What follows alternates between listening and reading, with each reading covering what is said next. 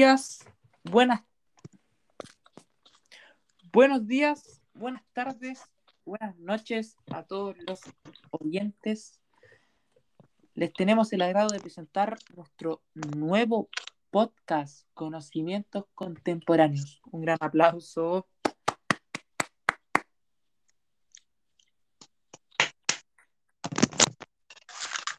Yo soy Nicolás Núñez, mi compañero, mi amigo Benjamín Ibarra. ¿Cómo estás?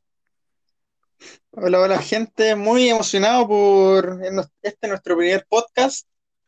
Y bueno, ¿qué tema vamos a tratar? Hoy día vamos del libro Un Mundo Feliz, una sociedad demasiado productiva. ¿Qué te parece? Muy emocionante el tema, me, me gusta mucho, la verdad, este libro es de mis favoritos cuando se habla de distopías, ya lo he leído en más de una ocasión, así que, y aparte me parece muy interesante los temas que vamos a tratar más adelante. así que yo creo que hay que salga lo mejor posible. Con todo, te voy a introducir un poquito, los voy a introducir a los oyentes. Un mundo feliz consiste en una distopía escrita en 1932 por Aldous Huxley quien buscaba narrar lo que para él hubiera sido la sociedad perfecta, una sociedad donde bajo condicionamientos y drogas mantenían a la población en un permanente, estado de placebo, o lo que ellos llamaban felicidad, sacándolo de cualquier sensación característica de la raza humana, como puede ser la privacidad, la tristeza o incluso el amor. Qué emocionante, ¿no es cierto, Benjamín? Muy emocionante, muy, muy bueno el libro, la verdad. 100% recomendado tengo ganas ya de empezar con todo, con darle de lleno al libro, así que partamos al tiro con el resumen del libro. Cuéntame, Jaime, ¿cómo parte este libro? Bueno, este libro nos sitúa principalmente en la ciudad de Londres. El primer personaje que nos presentan es a un director de una central de condicionamiento. Básicamente en este mundo todas las personas son creadas. No existen ni padres ni madres, ni familias, básicamente. Todas las personas son creadas en estos centros de, condicionamiento e incubación, donde crean embriones eh, a base de inseminización artificial, inseminación artificial, perdón, y todos estos procesos científicos. Bueno, lo primero que nos muestran es al director, que es como el jefe de la central, que esto es una excusa para enseñarnos cómo funciona o menos el mundo se dividen, se dividen en castas. Cada casta eh, tiene como un cierto grado de inteligencia, donde los alfas son los más inteligentes y los, los epsilones, en este caso, que es la casta más baja, eh, los más tontos. Y también son eh, tienen menor contextura física en relación a los alfas y esas cosas. Bueno, el, el libro nos cuenta la historia de los alfas, que vendrían siendo los protagonistas, y principalmente de Bernard. Bernard es un alfa, el cual no, no tiene la contextura de un alfa. El libro lo justifica como que le inyectaron menos cantidad de oxígeno en su, a la hora de inseminarlo, por lo que, por lo que quedó de alguna forma más diferente al resto. Esto generó que a lo largo de su vida lo discriminaran mucho eh, siempre era el hazme reír del resto de la gente y que tampoco a las mujeres les interesaba mucho salir con él. hay que tener en cuenta que para esta sociedad uno de los lemas es que todo, todo el mundo pertenece a todo el mundo. Por lo que si yo quería me podía meter con todas las mujeres que quisiera y básicamente todas las personas podían hacer esto. Eh, perdón, perdona que te interrumpa, pero dijiste una frase súper fuerte ahí que la vamos a ver mucho en este podcast, de que todo el mundo le pertenece a todo el mundo. ¿No es cierto, Benjamín? Claro, esta es como la principal filosofía de la sociedad. Eh, eso lo retomaremos más adelante, cuando ya veamos el tema principal, pero es, lo que básicamente ocurre. Bueno, como no hay familia ni pareja, eh, esta era la filosofía que imperaba en el texto de que no todo el mundo pertenece a todo el mundo. Básicamente no estaba mal visto que una persona estuviera con, muchas o que todos estuvieran con todos. Era lo que, lo que cabía esperar, lo que, lo que se veía bien, lo que se estilaba. Y bueno, también un tema relacionado con esto es el tema del soma. El soma era una droga que básicamente la, cuando una persona empezaba a sentir sentimientos muy humanos, como el amor o, o estrés o la rabia, por ejemplo, recurrían al soma, que el soma lo explican como una droga que te de alguna forma te relaja y después cuando se te pasa el efecto te, se te olvida de qué era lo que te estaba, lo que te estaba preocupando.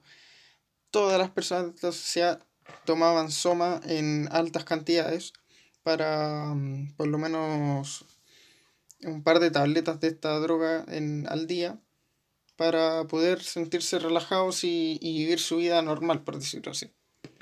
Es, es, muy importante en el libro este tema porque, mm, bueno, básicamente todo, todas las personas consumían el, esta droga del soma. Bueno, otro personaje era Watson, el cual era un amigo de Bernard, el cual eh, era una persona bastante normal, la muestra en el libro, pero que le gustaba leer. Eh, era como un una especie de profesor de literatura, pero mm, como para enseñarle a, a, las personas a leer y escribir, una cosa así, pero mm, le gustaba leer, por lo que eso le trajo problemas más adelante, más adelante en el libro lo tienen que exiliar a Islandia por esta misma razón, de que al final era una persona, un ser pensante, alguien que se cuestionaba mucho, mucho la sociedad en la cual vivían. Bueno, resulta que Bernard, eh, el cual eh, este quería invitar a Lenina a, de vacaciones al Nuevo Mundo o a la Tierra de los Salvajes. Lenina era una chica bastante normal, la muestra en el libro, una chica común, una típica alfa. Eh, bueno, la quería invitar a, la Tierra de los Salvajes, la cual en el libro también la explican como la sociedad que aún no está civilizada. Estas personas tenían todavía los conceptos de madre, de padre y también el concepto de las religiones. Es como el mundo, es parecido al mundo como lo conocemos hoy, pero más como una comunidad indígena. Bueno, para ir a, de vacaciones a este lugar tiene que pedirle permiso al director, el que conocimos al principio. Y bueno, este eh, como que le, le, va a dar el permiso y aparte le cuenta una historia, le dice que él también fue a esa tierra cuando era más joven y fue con una, con una tipa, con una muchacha, y resulta que esta tipa se perdió. Se perdió allá en el Nuevo Mundo mientras estaban con él. Y bueno, el director nunca más supo de ella y claro, la, se van. Simplemente la deja abandonada en el Nuevo Mundo si es que seguía vivo, obviamente. Iba a quedar, iba a quedar viviendo ahí. Después se sabe más bien por qué, le cuenta este hecho. Bueno, Bernard va al Nuevo Mundo con Lenina y allá se da cuenta porque en unas llamadas que le hace a Watson de que el director quería enviarlo a Islandia por todos estos temas de que Bernard corrompía de alguna forma la sociedad porque era distinto.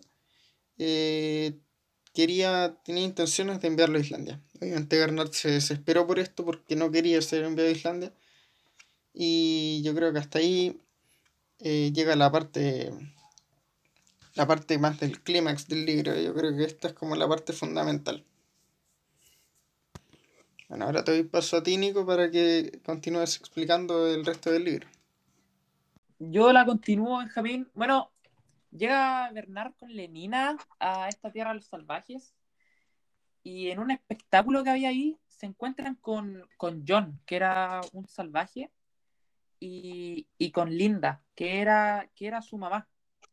Bueno, el, salvaje se presenta a Bernard y Lenina y, le, le cuenta que la mamá venía del otro mundo y que a él lo discriminaban mucho allá, ya que él tenía, era blanco para empezar, y los que estaban en ese mundo eh, eran, más, eran más morenos o, o negros. Entonces se le discriminaba mucho por ser blanco. Y, entonces, el salvaje le, cuenta a Bernard y Lenina un accidente que, que tuvo su mamá Linda. Y, cuando cuenta esto, eh, les cuenta que, que, que, no conoció nunca a su papá. Hay que entender también que John tenía la concepción de mamá y papá, que eso ¿no es cierto, Benjamín? Que eso no existía en, en Londres, no se hablaba. Claro, en la sociedad civilizada no existían los, los padres y las madres, pero como estaban en la tierra de los salvajes, donde era claramente algo normal, aún, como lo, como lo conocemos nosotros, eh, John tenía estos conceptos de mamá y papá. Entonces, lo que sucede acá es que Bernard se da cuenta de la situación y la asocia al tiro de que el papá de John era el director, por la historia que le había contado el director a, a Bernard. Se da cuenta al tiro que era la mujer con la que había salido el director. Entonces, Bernard idea un plan para joderse al director y lo que hace es devolverse con Lenina a Londres, pero se lleva a John y a, y a su madre Linda. Esto para que haya eh, para que haya un encuentro con el director. Y lo que pasa es que cuando llegan donde está el inspector y eh, apenas ve John al inspector, le grita padre. Entonces lo, lo, que sucede ahí es de que todos se comenzaron a reír y y el director se puso muy nervioso por la situación, no sabía qué hacer y lo único que hizo fue simplemente arrancar, o sea, escapar, ¿cierto? Claro, como dije antes, la concepción para ellos de padre y madre eran palabras vulgares e incluso chistosas que, que la ocupaban a modo de burla. Por lo que esa situación en el que llega un, un extraño y le empieza a decir padre al director eh, es para ellos resulta bastante cómica, incluso para algunos muy incómoda. Esto nunca se había visto y, y bueno, el, el, peor, el, que, el, que peor, el que peor parado salió de ahí fue el, el director, obviamente. Eh, la vergüenza que sintió hizo que renunciara directamente. Exactamente. Entonces, después de eso, el salvaje se queda ahí en Londres y lo que sucede después en el transcurso del texto es que el, el salvaje era el centro de atención de todos y, no, lo, dejaban tranquilo, era como la entretención de todas las personas. También añadir que eh, John y Lenina se gustaban, pero había un, una fuerte confrontación ahí, ya que eh, John tenía creencias y, y eso no existía en Londres. Entonces había una fuerte confrontación ya que eh, Lenina buscaba solo también tener relaciones con John, le gustaba mucho físicamente y, y John no quería eso, por sus creencias no, no, no lo dejaba tener relaciones.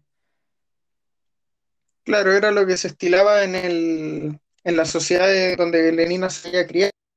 Eh, o sea, si yo busco una persona más para encariñarme y vivir con ella una relación amorosa de pareja, sino bien relaciones sexuales más pasajeras para sentir el mayor placer posible y, y luego, bueno, a seguir disfrutando. Una cosa así es la mentalidad que tenían.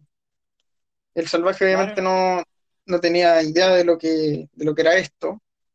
O sea, él venía de un mundo de religión y donde más encima lo, lo discriminaban mucho. Por lo que también yo creo que en el libro muestra ciertos traumas del, del, personaje. Claro, eso iba a añadir de que se nos da a entender, o sea, se muestra de que esa situación lo volvía muy loco al salvaje, incluso llegaba a golpear a Lenina en ciertos momentos, ya que simplemente eso no iba con él. Claro. Nunca lo golpea directamente, pero sí eh, sí le, le, le, empieza a insultar y empieza a pegarle las murallas y en un momento lo deja encerrada en un baño. Después de lo que, de, de todo esto, eh, sucede un, un, momento trágico en el, en el, texto que es de que eh, muere la mamá del salvaje.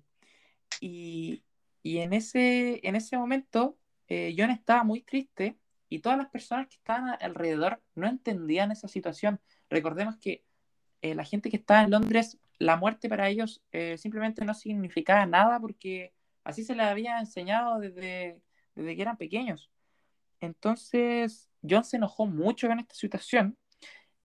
Claro, esto ocurre porque la percepción de la muerte que tienen ellos en el, dentro del libro es desde muy pequeños te van acostumbrando a acercarte a la muerte. De hecho, en los hospitales, de hecho, cuando estaba muriendo la mamá de, de John en el hospital, eh, en un momento entran unos niños que van a ver a, lo, a la gente que estaba moribunda.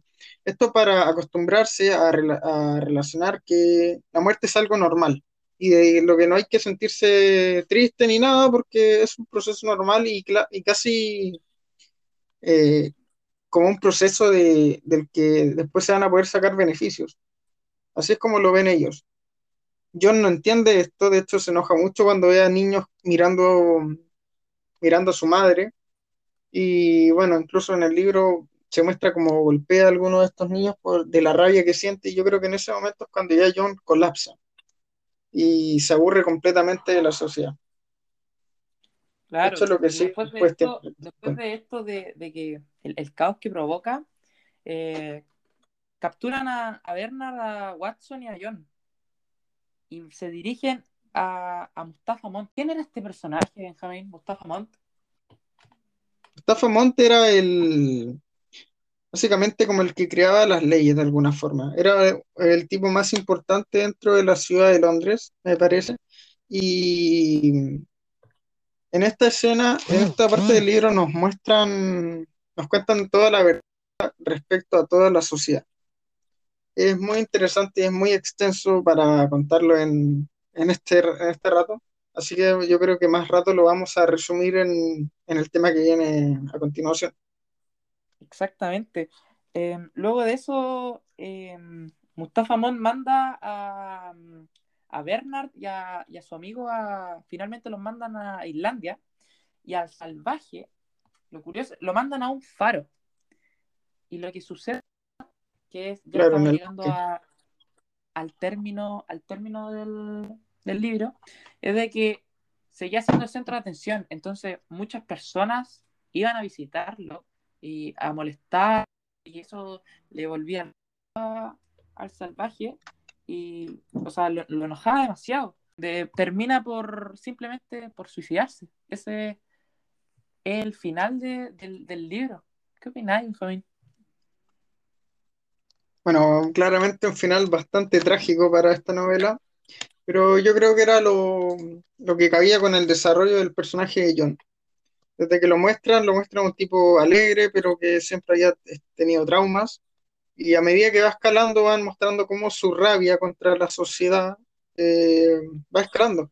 Básicamente en el mundo donde nació no lo querían por ser de la, del, del mundo civilizado, y en el mundo civilizado tam tampoco lo quisieron porque tenían unas creencias tan distintas a las que nunca se acostumbró. Y aparte que siempre lo miraron más como una atracción o como algo, un tema de entretenimiento, más que como una persona más de, de la sociedad. Eso yo creo que representa más la muerte de este personaje.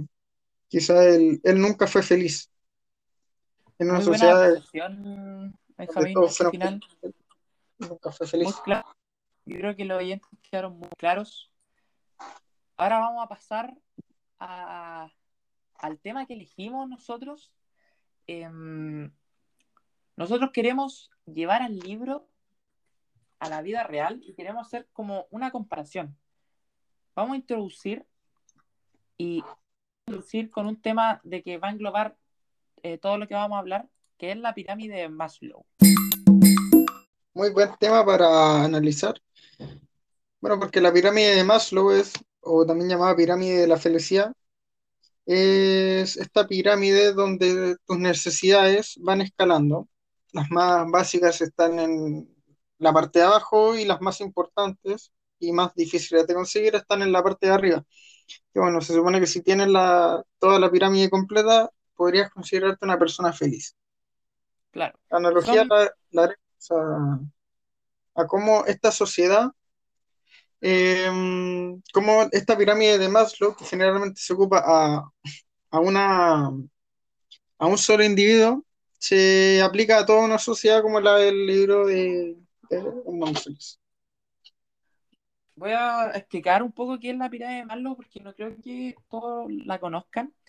Son, son cinco escalones de la pirámide que desde abajo hacia arriba está la fisiológica, que es, por ejemplo, respirar, alimentarse, descansar, que vendrían siendo las que menos nos llenan, las necesidades que menos nos llenan.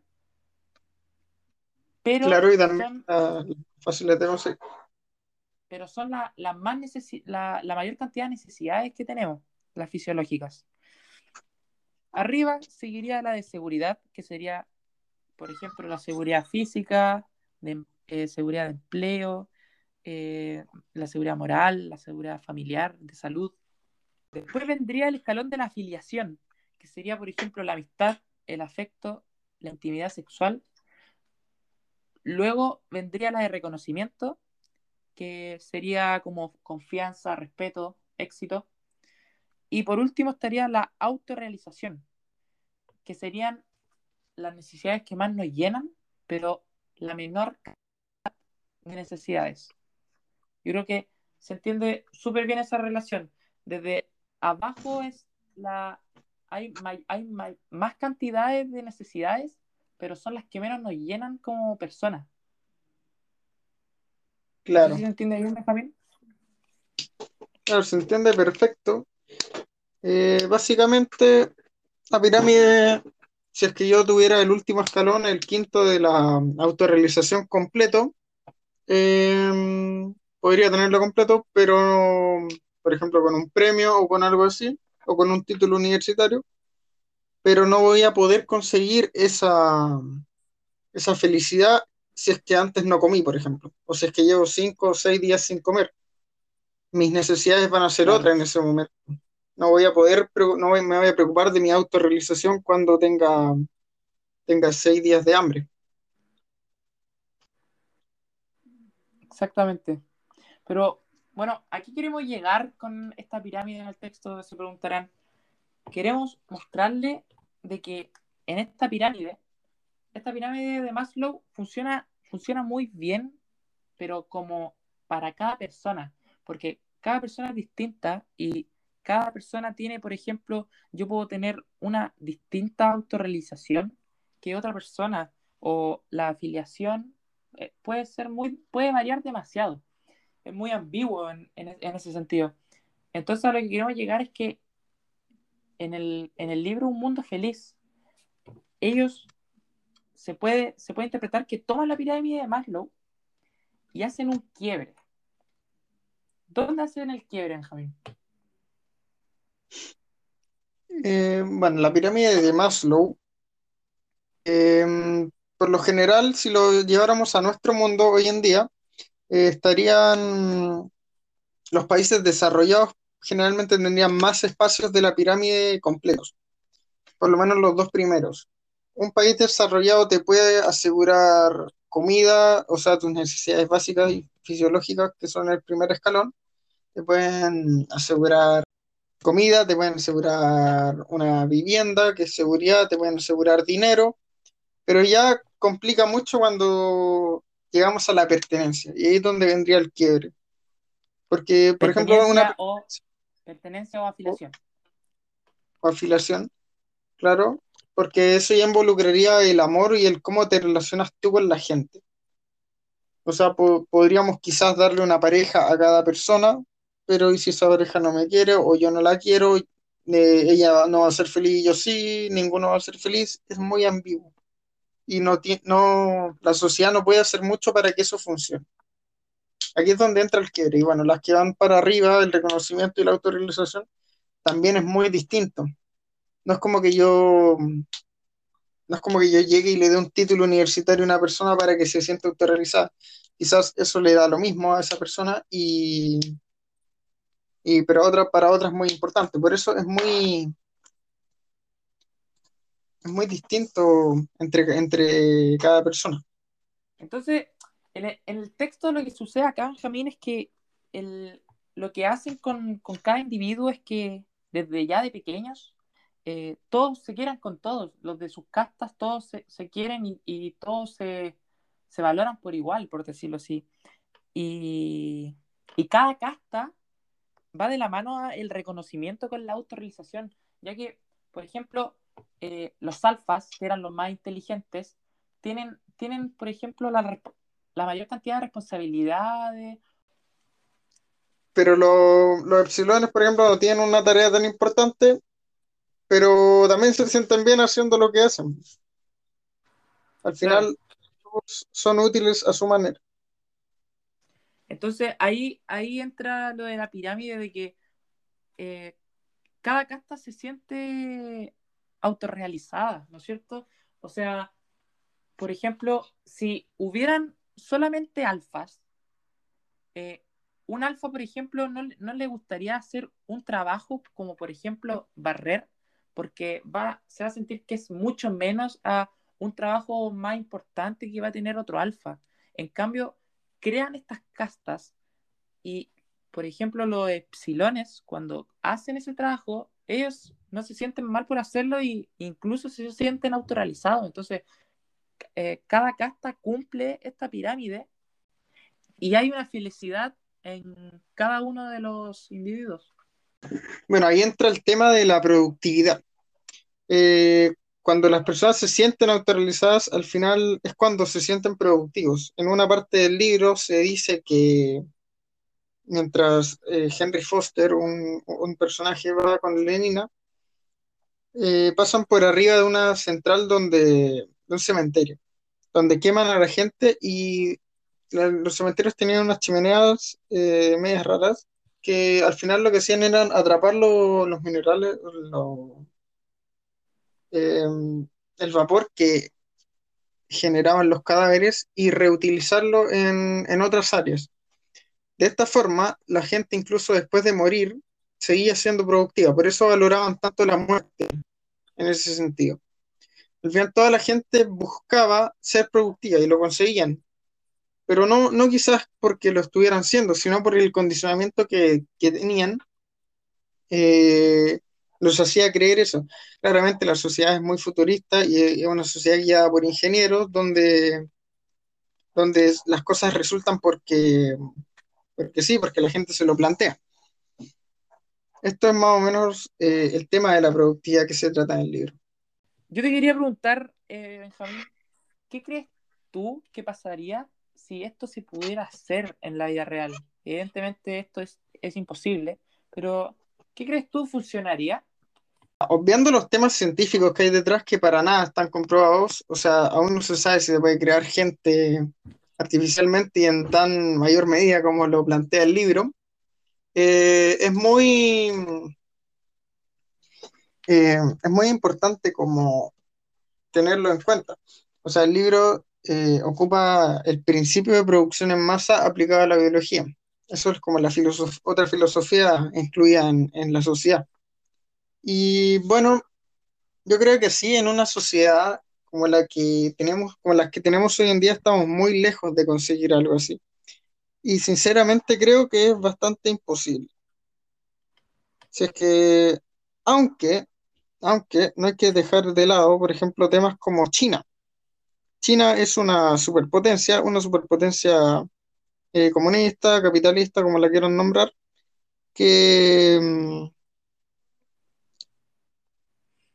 lo que tiene de, lo que tiene de importante China es el, todo el control poblacional que hay detrás de ella.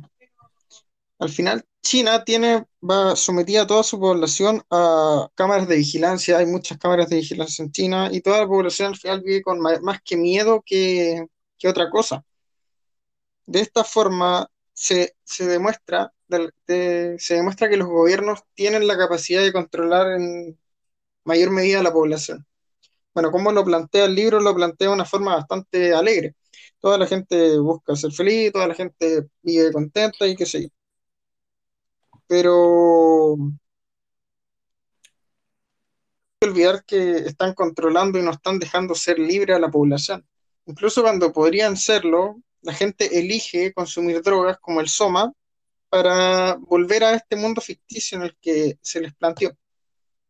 Esa es su realidad y yo creo que quizás no como la plantea el libro, pero una sociedad así podría llegar a existir y muy fuerte, incluso como existe China, como existe Corea del Norte, por ejemplo, o como existió la Unión Soviética, que eran al final regímenes militares que sometían a su población al, eh, al odio y al miedo. Muy buena respuesta, Benjamín. Yo creo que quedó muy claro. Y, y nada, es muy, muy interesante este tema como para seguir hablando por mucho rato y por muchos días. Pero yo creo que por acá vamos finalizando. Eh, me pareció muy bueno el, el primer capítulo que hicimos y espero que le haya gustado a todos, ¿cierto, Benja? Claro, eso es lo fundamental, que le haya gustado a todos los oyentes. Y nada, pues, los vemos en el próximo capítulo. Muchas gracias, que estén bien. Chao, chao. Chao.